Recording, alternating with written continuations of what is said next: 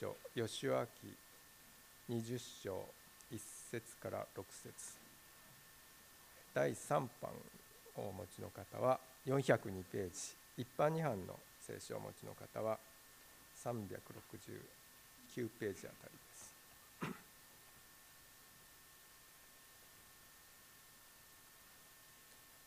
お読みいたします。吉木20章1節から。主はヨシュアに告げて仰せられた。イスラエル人に告げて言え私がモーセを通してあなた方に告げておいた。逃れの町をあなた方のために定め誤って知らずに人を殺した殺人者がそこに逃げ込むことのできるようにしなさい。その町々はあなた方が血の復讐をする者から逃れる場所となる。人がこれらの町の一つに逃げ込む場合その者はその町の門の入り口に立ちその町の長老たちに聞こえるようにその訳を述べなさい。彼らは自分たちの町に彼を受け入れ彼に一つの場所を与え彼は彼らと共に住む。たとえ地の復讐をする者がそのものを追ってきても殺人者をその手に渡してはならない。彼は知らずに隣人を撃ち殺したのであって以前からその人を憎んでいたのではないからである。その者は改宗の前に立って裁きを受けるまであるいはその時の大祭司が死ぬまでその町に住まなければならない。それから後殺人者は自分の町自分の家自分が逃げてきたその町に帰っていくことができる。本日のメッセージのテーマは「神の平和をこの地に実現するために」いう題で高橋先生からメッセージしていただきます。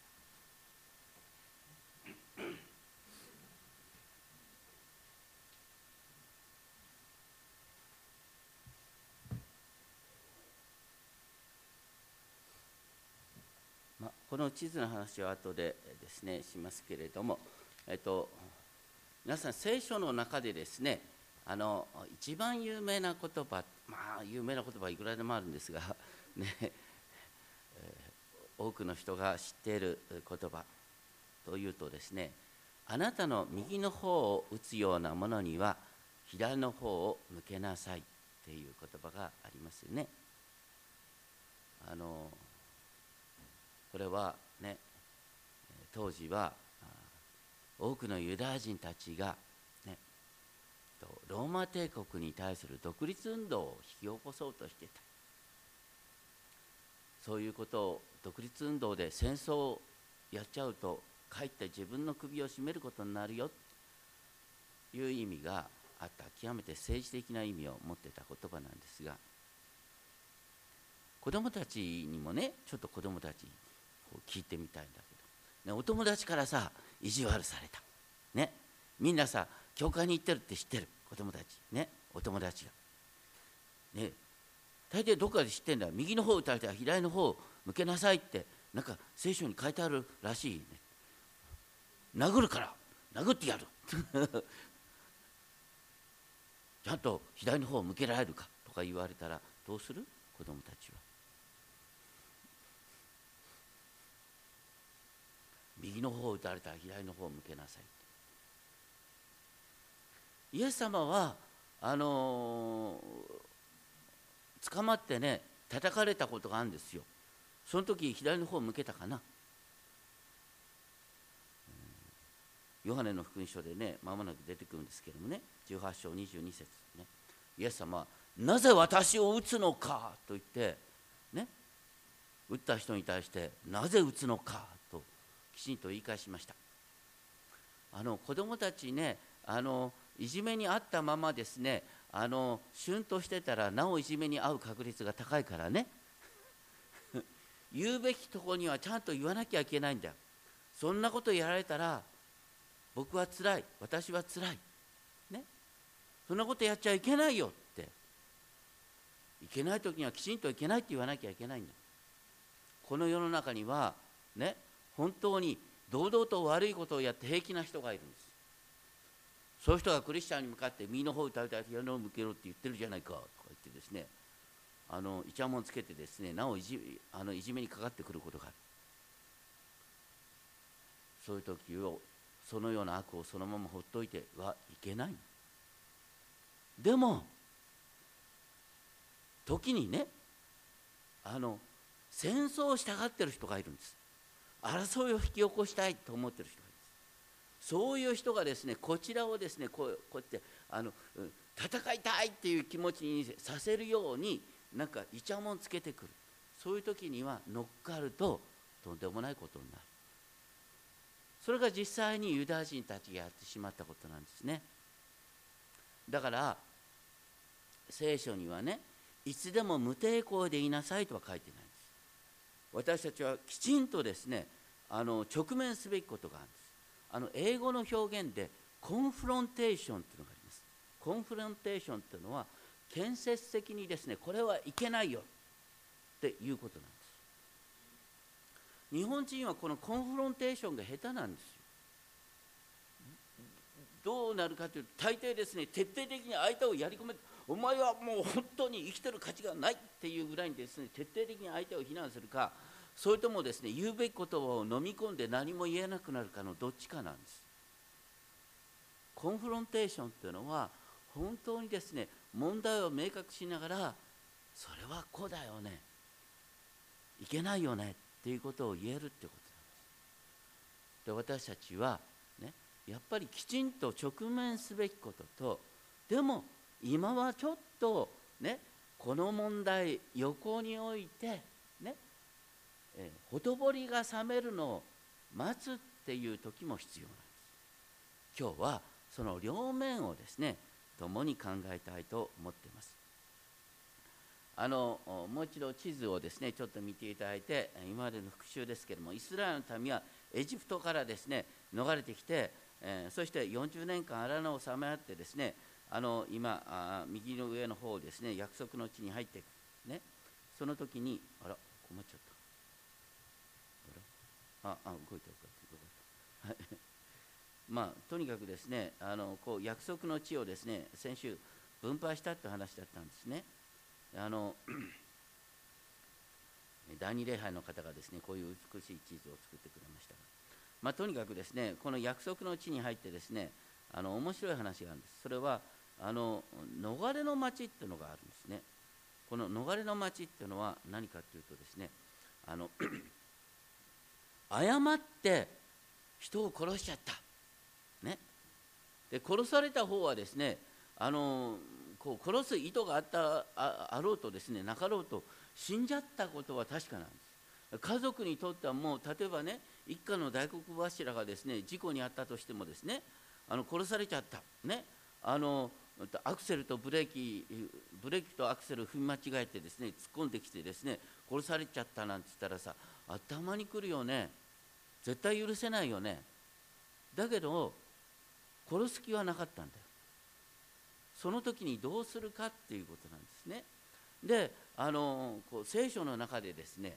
これは本当にこんなに何度も同じ話を何で繰り返されるんだろうっていうぐらいにですねこの逃れの町っていう話が出てくるんです。ではあの殺す気はなかったんだけど殺しちゃった。でも殺された家族はいても立ってもいられない。ね。当然復讐したいという気持ちになる、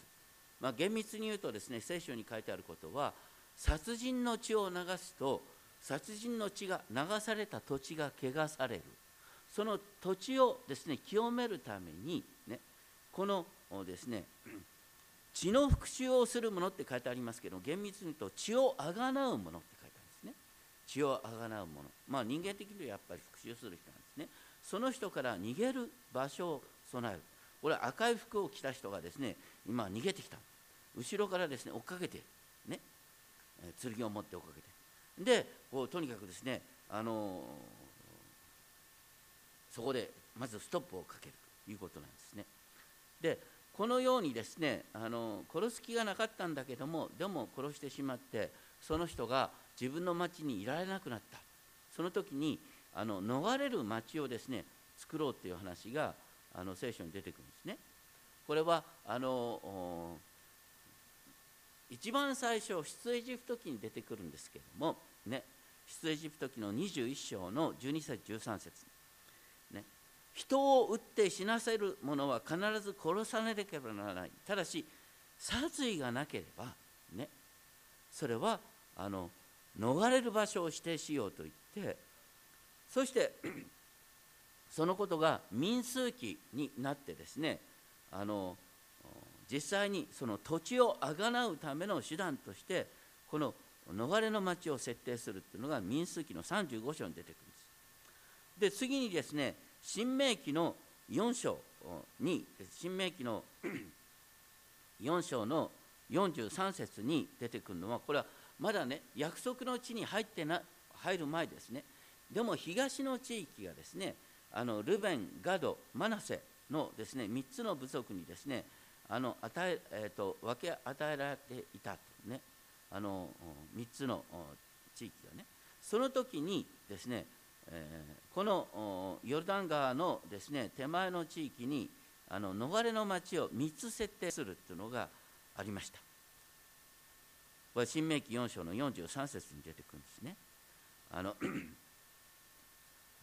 適度な距離を置きながら3つ作った。で新明記の19章になるとですね今度約束の地ですねヨルダン川を渡った後にあのいわゆる西側の約束の地の側にもですね3つの町を設定しなさい。3つの町このねあの、えー、南はヘブロンですね。そして真ん中にですねシェケムというですねエフライムの地ですね。で、えー、北にですねあの ガリラヤの辺りにですねあのもう一箇所作るという6つの町をですね、え、設定することがあった。であの新明記のですね19章ではですねこう約束の地が広がった暁にはこの6つの町がなくて9つの町にしなさいという話まで出てくるんですね。であのまあ、本当はこの海岸沿いにですねなお町を作っていくっていうあのストーリーがあったんです。で具体的にですねあのこの義明では義明の20章ではあの約束の地が分配されたでしょ？約束の地が分配されてそしてあの分配された約束の地にですねあのどのように今度は具体的に逃れの町を作るかっていうことが検討されているということなんです。でこの逃れの町についてですねあの具体的にどういう手続きをするのかっていうのがこの義明の20章に出てくるんですが20章の4節ですね。今この逃れてきた人がですね町の、ね、縄文の前にですね逃れてきた、ね、その時にどうするかというと20章の4節ですね。人がこれらの町の一つに逃げ込む場合その者はその町の門の入り口に立ちその町の長老たちに聞こえるようにその訳を述べなさい。彼らは自分たちの町に彼を受け入れ彼に一つの場所を与え彼は彼らと共に住む。要するにねいや私はね殺す気がなかったんだけども人殺しちゃった。ね。どうか私を保護してください。ね。自分の町に居場所がなくなったんです。保護してくださいってこう申請するんです。でそれが認められたらとこ逃れの町に入ることができるんです。その時にですね20章5節に書いてあるのはね血の復讐をする者がそのものを追ってきてもですね追ってきてもね渡してはいけない。復讐する者が追ってきても渡してはいけないっていうのはこれはあの現代的に言うと何の話ですか？その人が国ではね犯罪人扱いなんだけどもね母国で犯罪人扱いされている人をですね逃れてきた国あの受け入れる国でね受け入れたらもう渡してはいけない引き渡してはいけないっていうのは何ですかこれは。あの亡命を認める条約でしょ。であの今あ難民の問題が話題になってますね。亡命の問題。ね。このことがまさに聖書の中で繰り返されている。あの旧約聖書の中でですねこの一つのテーマにわたってですね5回にもわたってですよ。5回にもわたって繰り返してこう段階的に話していって、ね、最後に義明で約束の地に入ったらこの逃れの町を設定しなさい。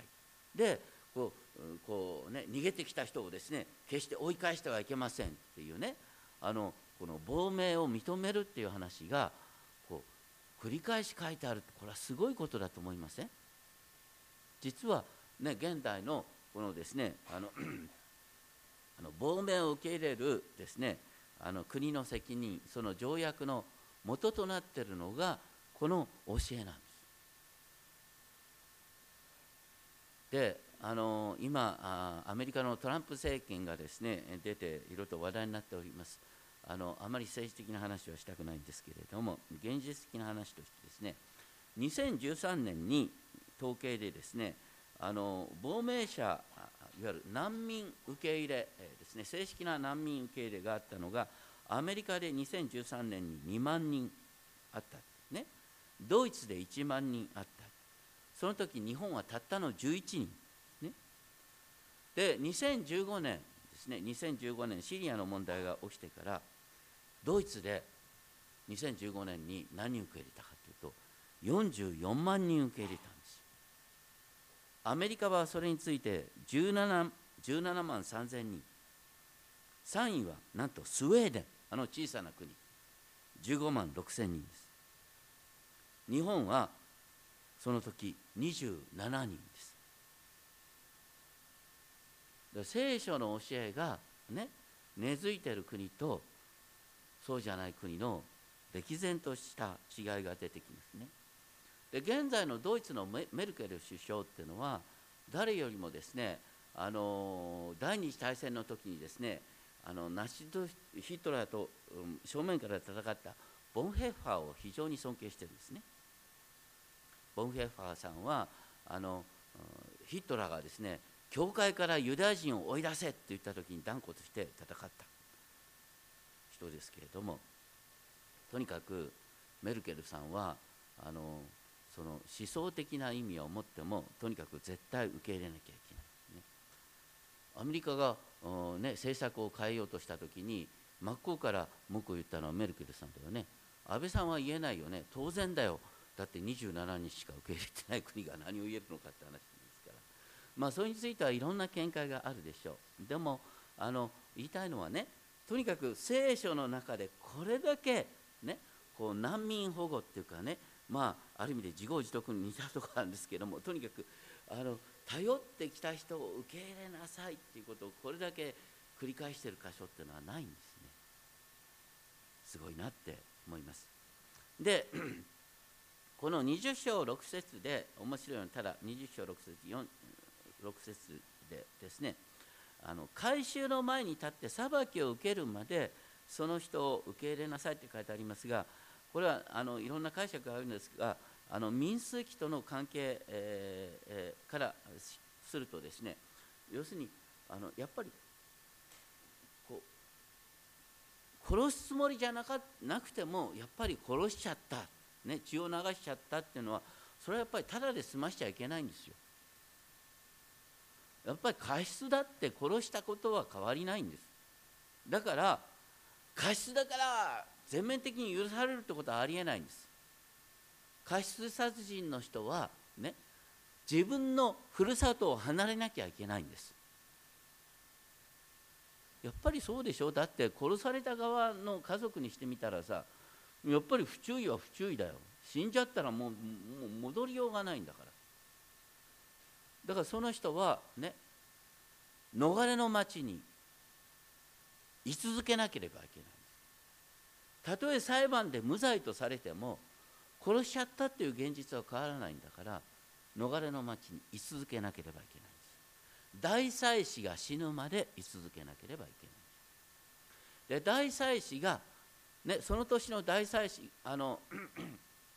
イスラエル全体で大祭司っていうのはもう毎年変わるってことはないんですね。あの人によっては何十年も続けるってことがある。大祭司が死んで初めてですねその人はあの元の町に戻ることができる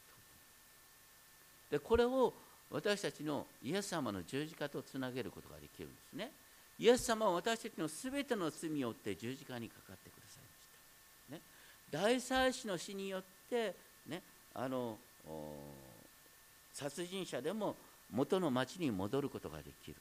でイエス様の死によってですね、十字架によって私たちのすべての罪が許されてそしてあの またですね受け入れられる場所が出てくるっていう話なんですね。でこれを新約にするとイエス様ご自身が逃れの町になってください。でもイエス様ご自身が逃れの町っていうとあの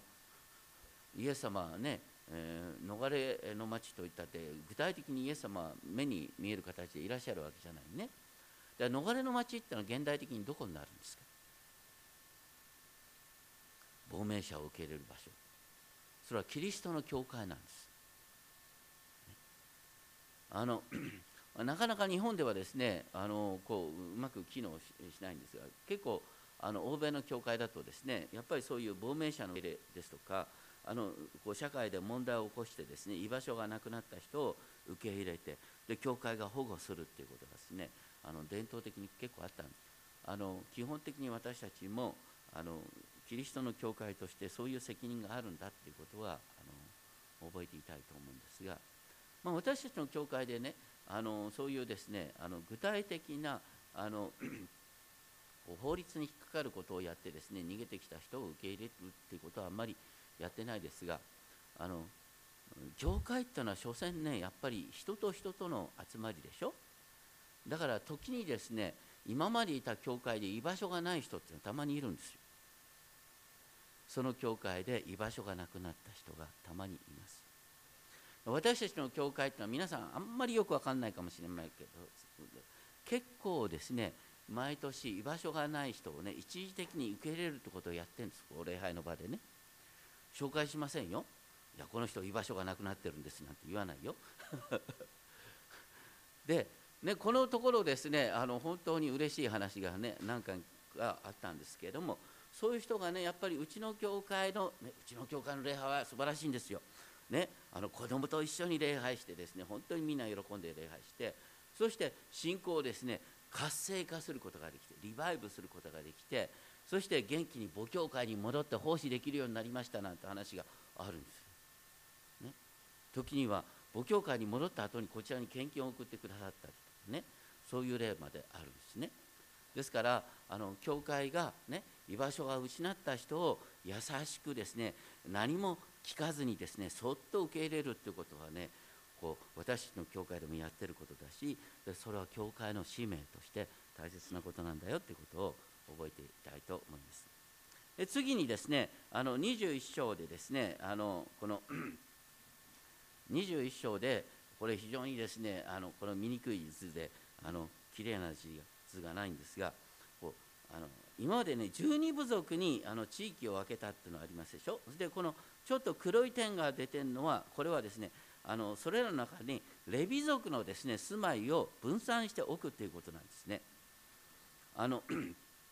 レビ族っていうのはあの土地を相続されなかった。レビ族はあのいわゆる神殿の奉仕に使える。またあの聖書の教えをするために献身するということでレビ族はですね具体的な土地を耕すっていうことをしなかった。でもレビ族でもですねやっぱり家畜はいるんですよね。だから家畜をあのあの放牧するための土地を持つ必要があった。その土地をですね分配するっていうことがあったんです。でその時にですねあのレビ族にはあの大きく分けて3つの部族があったんです。レビ族の3つの氏族が。ね。それが21章のですね 4節からのところですね。あのケハテ族っていうのが出てくるのはこれはケハテ族っていうのはレビの中でですね祭司の家系があるのはケハテ族なんです。でもケハテ族の全てが祭司の家系。系家系じゃないですね。ケハテ族の中で、え特に祭司の家系に属する人はですねあの妻子は比較的安定した土地を受け受け継ぎました。ここにちょっと地図出てくるですね一番あの 受けケハテ族の妻子が受け取ったのはあのユダの地域ですね。この緑の部分がユダですね。それからあのその上にですねあのベニヤミンの地がある。そしてあの、えっと、真ん中に水色に出てくるあのベールシェーバーなんか書いてあるですね。このあの シメオン族ですね。この比較的南の安定した地域をですねあの祭司の部族は受け止めておりました。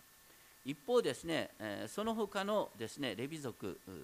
あケハテ族はこのもうちょっと北のですねあの エフライムエフライムっていうのはまあ、あのこうシェケムなんかある中心あ白白があるところの中心ですね。とにかくそれからあのですね、えー、ケハテ族が受け継いだのはなんだその他にダン、うん、ダンの地っていうのはですねあのこう割り当て地が不明それほど明確じゃなかった地域なんですけれどもとにかくあのそういう地域を受け取った。でゲルション族が受け取った地域はあのイッサカルアシェルナフタリマナセの東側の地域。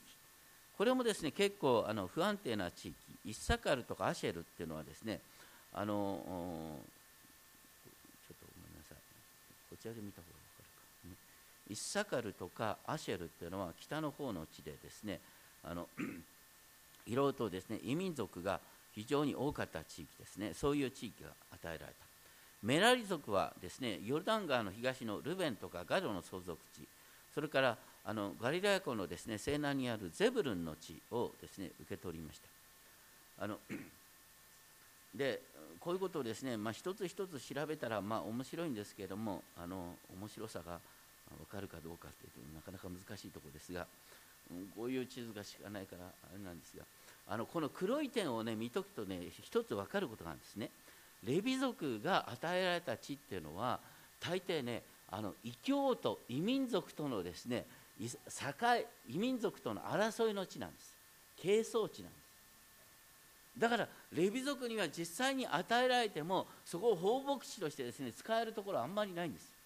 放牧地として使えるためにはどうする必要があったかというとあのマナセとかゼブルンだとかアシェルだとかですねそういう他の部族が一生懸命になって戦ってレビ族のために土地を保証する必要があった。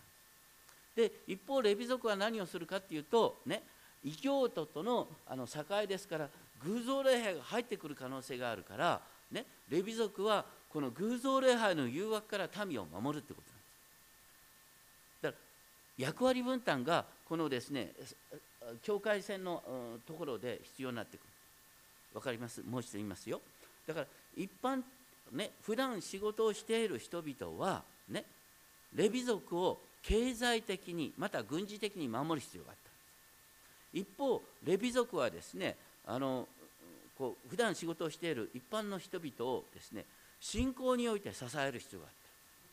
た。あらゆる偶像礼拝の誘惑に負けないようにっていうふうにする必要があった。でレビ族はどうやって生活してたかというと、ね、あの一般の人々が、ね、土地を与えられた人々が10分の1を献金する。その10分の1はみんなレビ族に行ったんです。だから皆さんがね例えばこう献金した。で10分の1を捧げた。その10分の1を教会のフルタイムスタッフで使うという形ですね。そういう形がイスラエルが作った形なんです。要するにそうじゃないとですねあのいわゆる本当の意味で礼拝が豊かなものとならないあの意外に思うんですがあの皆さんあの 例えばですね、えっと、ダビデの時にですねあのレビ族も結構ですねあの安定した生活をすることができたんですね。あの ダビデの時にですねあの例えば賛美専門の人がいたんです。いわゆる宮でですね歌を歌う人、うん、歌う歌うことに専念をするですねレビ族がいた。4000人いたってんです。音楽に献身する人。ねそれをみんなが支えるって形です。だからあの礼拝を豊かにするためにどれだけの勢力を、うん、注ぎ込むかっていうことは本当にねあのとても大切なことなんです。ところが、まあ、プロテスタントの流れの中ではどっちかというとですね、まあ、万人祭司ということでねあの牧師によってはですね日々の仕事をしながらねあの日曜日はメッセージをするなんていうね教会もたまにありますでもこう言っちゃなんですけどねそれは多分大抵通らないよねだって僕メッセージの準備するのに丸3日かかるからねそれみんな仕事をしながらそんなことなんかできないですよ。そらまあこう言っちゃなんですけど毎回同じような話をするんだったらいいですよ。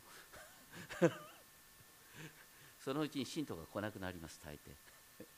ですからねやっぱり専属のねフルタイムのスタッフがいて初めてですねやっぱり教会が教会としてねきちんと本当に教えをきちんと守りそしてまた礼拝をより豊かにするっていう形が出てくるんですね。とにかくあのレビ族をですね守るっていうことがとても大切だった。そしてレビ族はそのあの異教徒との境目のあるところできちんとですねあの礼拝をあらゆる偶像礼拝から守ってですね健全に保つっていう責任があった。初代教会でも使徒の働き6章の1節から4節のところを見るとですねあの教会の中であのこう不公平だっていうですね訴えが出てきた、ね、ギリシャ語を話す、ね、あのやもめがないがしろにされてる。その時にどうしたかというと初代教会ではねきちんとそれ、ね、そのために対処する人を、ね、選んで。でも同時に人は御言葉の奉仕とですね祈りの奉仕に専念できる形を作るっていうことをやったんです。だからね一見ですねあのこう言っちゃなんですがあの僕ね社会人やった時にねいや牧師は結構暇そうに見えたんですけどもね実際牧師やってみるとそんなことはないんだけどねあの昔よりも忙しいぐらいなんです。やるべきことはたくさんあるんです。ね。そういうことをきちんとこなして初めて実は教会が教会として落ち着くっていうところがあるんだっていうことをね、まあ、とにかくこのレビ族に土地を分配したんだけど結構不安定なところでですねその後のいわゆるイスラエルの堕落につながるって話をちょっと置いたいと思います。で22章に出てくる話ですが22章に出てくる話はこれはですねまた面白い話なんですがあのなかなか行ったり来たりですいません。ちょっと並び方気をつけなきゃいけなかったな。あの このですね、えー、ヨルダン川の右側の地ですね。あの東側の地ですがルベン族それからガド族それからあのマナセのですね半分の部族はあの要するに約束の地の外のですねヨルダン川の東の地域を受け取ったんです。でもこの東の地域の人はですねあのヨシアと一緒に戦う時にまずですね家族を東に置いたままですねヨルダン川を渡ってですねあのこの 戦いに行きなさいということだったんです。ヨルダン川を渡って戦いに行った。ね。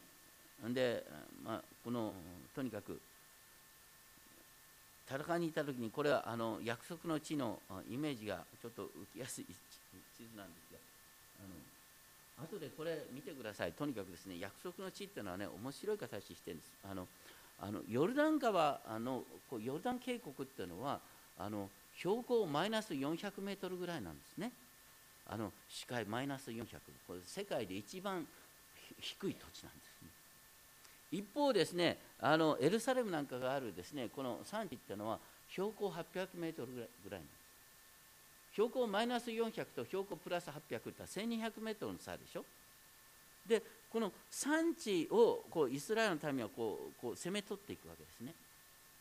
であのこの東側のですねあのだからルベン族とかガド族はこのねヨルダン川を渡ってみんなにね慕ってそしてこの産地を攻め取るということをやった。そして一応戦いがですね一段落した。そして彼らはですねこのルベン族ガド族マナセの半分の部族はですねこのあの 視界のですねちょっと北の方からですねあの約束の地に戻っていくわけですよ、ね、こちらの地図見た方がいいですが視界のちょっとですねあの北の方から約束の地に戻っていくんです。でその時にですねあの 一つ大きな問題が出てくる。このヨルダン川を渡る手前でですね彼らはね急にね不安になったんです。ヨルダン川を渡るっていうのはさっき言った山をぐーっと降りてだよ。川を渡ってでこうヨルダン川ってそんなに大きな川ではないんです。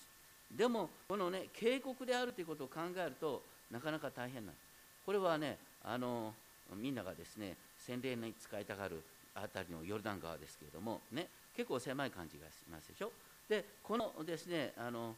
ちょっと周りを見るとですねこういうふうにあのちょっと丘になってるっていう感じになってるんですがあのここにですねあの彼らはあな何をしたかというとですねこういうね祭壇を作ったんです。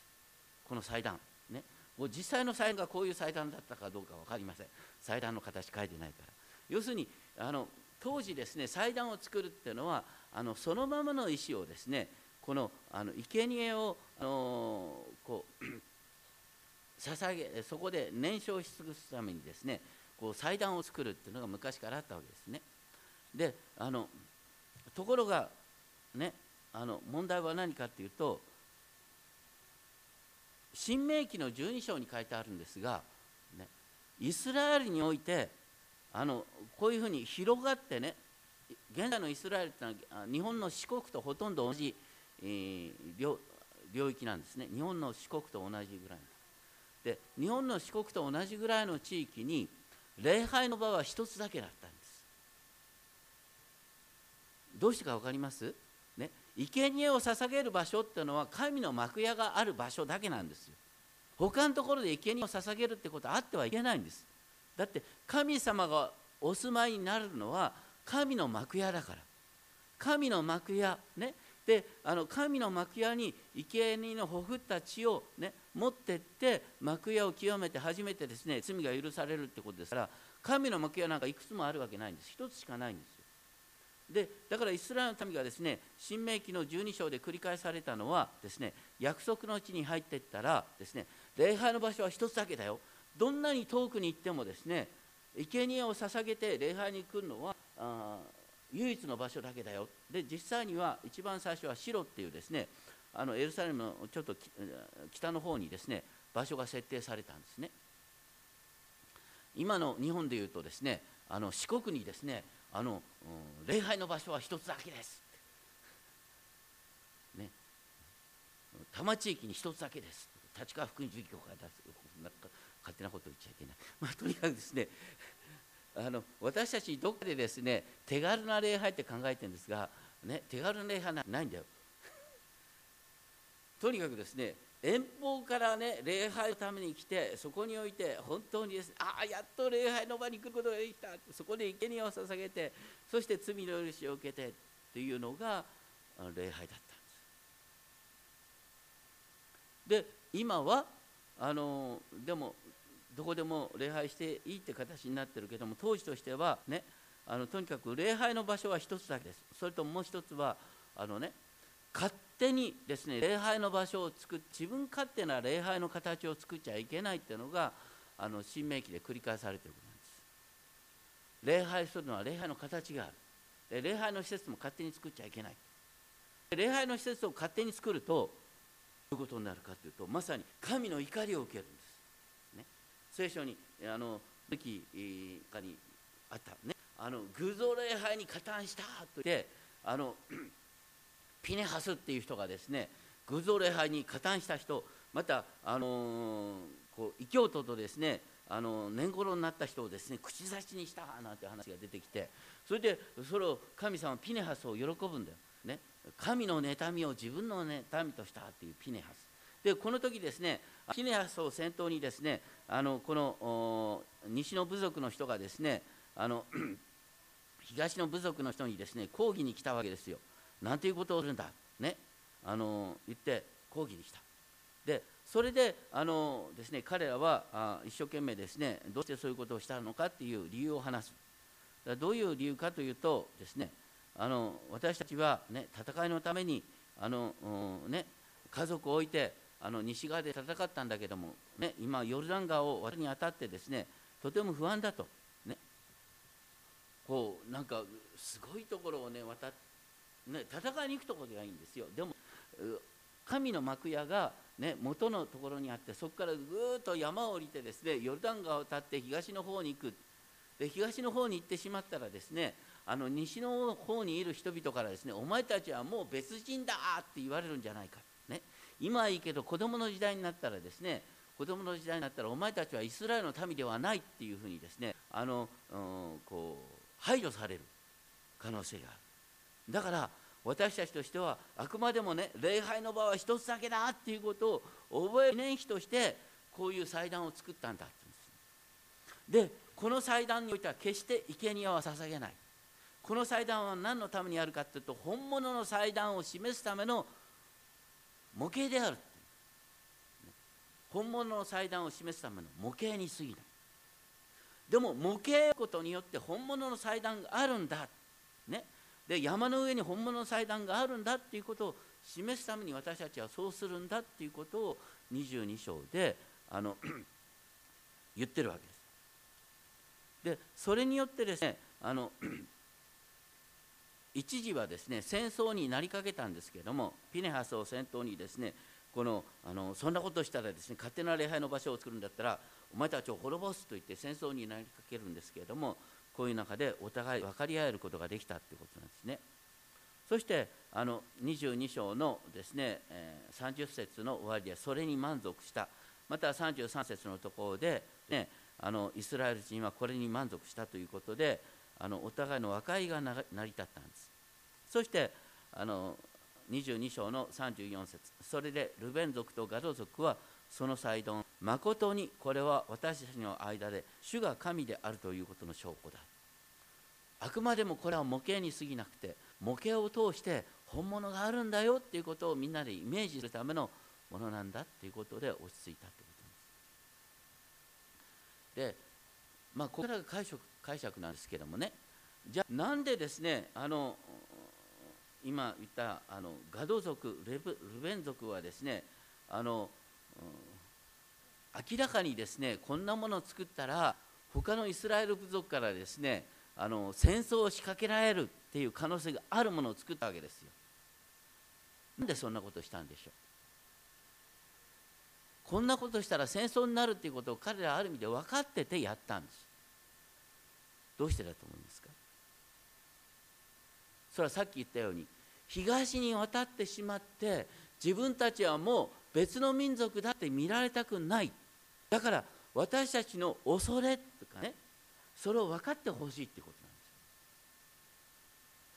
なんです私たちの間でもですねあのあうんの呼吸でとかね最近流行ってる忖度忖度するなんていう言葉がありますけれどもあうんの呼吸で思思いはかってとかね思いはかってが通らない世界って非常に多いんですよ。そういう時はどうするかっていうとね具体的にこれが不安なんです。これが問題になる可能性があるんですっていうことを前面に出すんですで一見そこで争いが起きそうになるんですでもね実は私たちはこういうことを恐れてるんです。ということを具体的に話すことができる。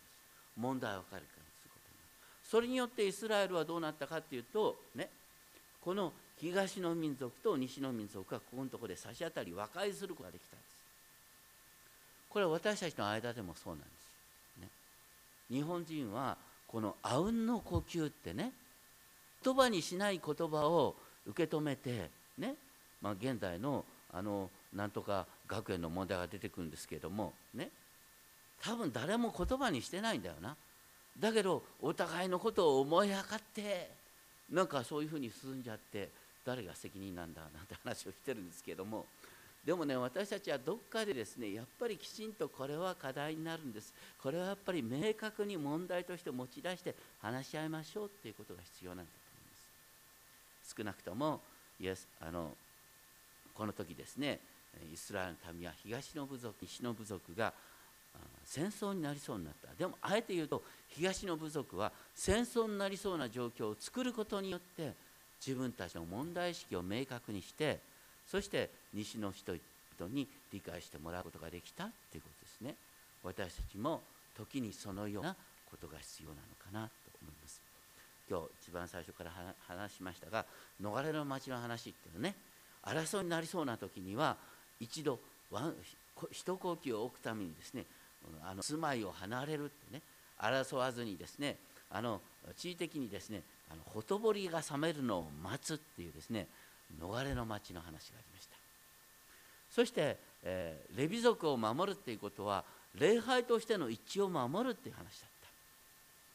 そして最後はですね西の部族と東の部族が争いになりそうになったっていう状況をあえて作ることによって和解を成り立たせたっていう話があります。いつでもね言いますがどんな集合体もどんな共同体も壊れるのは内側から壊れるんです、ね、敵によって壊れる共同体はどこにもありません。共同体は必ず内側から崩れるんです。どうして内側から崩れるかっていうと分かったふりをしてるからです。きちんと直面すべきことは直面しなきゃいけない。それを通して問題が明らかになってですね解決が出るという方向を私たちは考えなければいけない。聖書にはですねいつもですね争ってはいけないなんて書いてないんですよ。聖書には戦うのに時があり和睦するのに時があるって書いてあるんです。戦うのに時があり和睦するのに時がある。直面するのに時があり、ね、黙っているのに時がある。そういうことを私たちは覚えたいと思います。お祈りをしましょう。天皇お父様私たちは本当に人と人との交わりの中で時に争いが起こることがあります。そして分かったふりをしてかえって問題を大きくしてしまうことがあります。これは日本のカルチャーでもありますけれどもでも私たちは明確に日本のカルチャーを超えて行動する必要があります。難民の問題もそうです。そしてまた互いに思いはかってとんでもない方向に向かっていく。それに対してきちんとブレーキをかける役割も必要です。一時的に争いになったとしてもそれを通してより大きな問題になることを避けることができます。問題が起きてしまってからではもう遅いということもあります。どうかそのようなことを私たちいつでもどこでもきちんと認えー、自覚することができるよう導いてください。尊き主イエス・キリストの皆によってお願いします。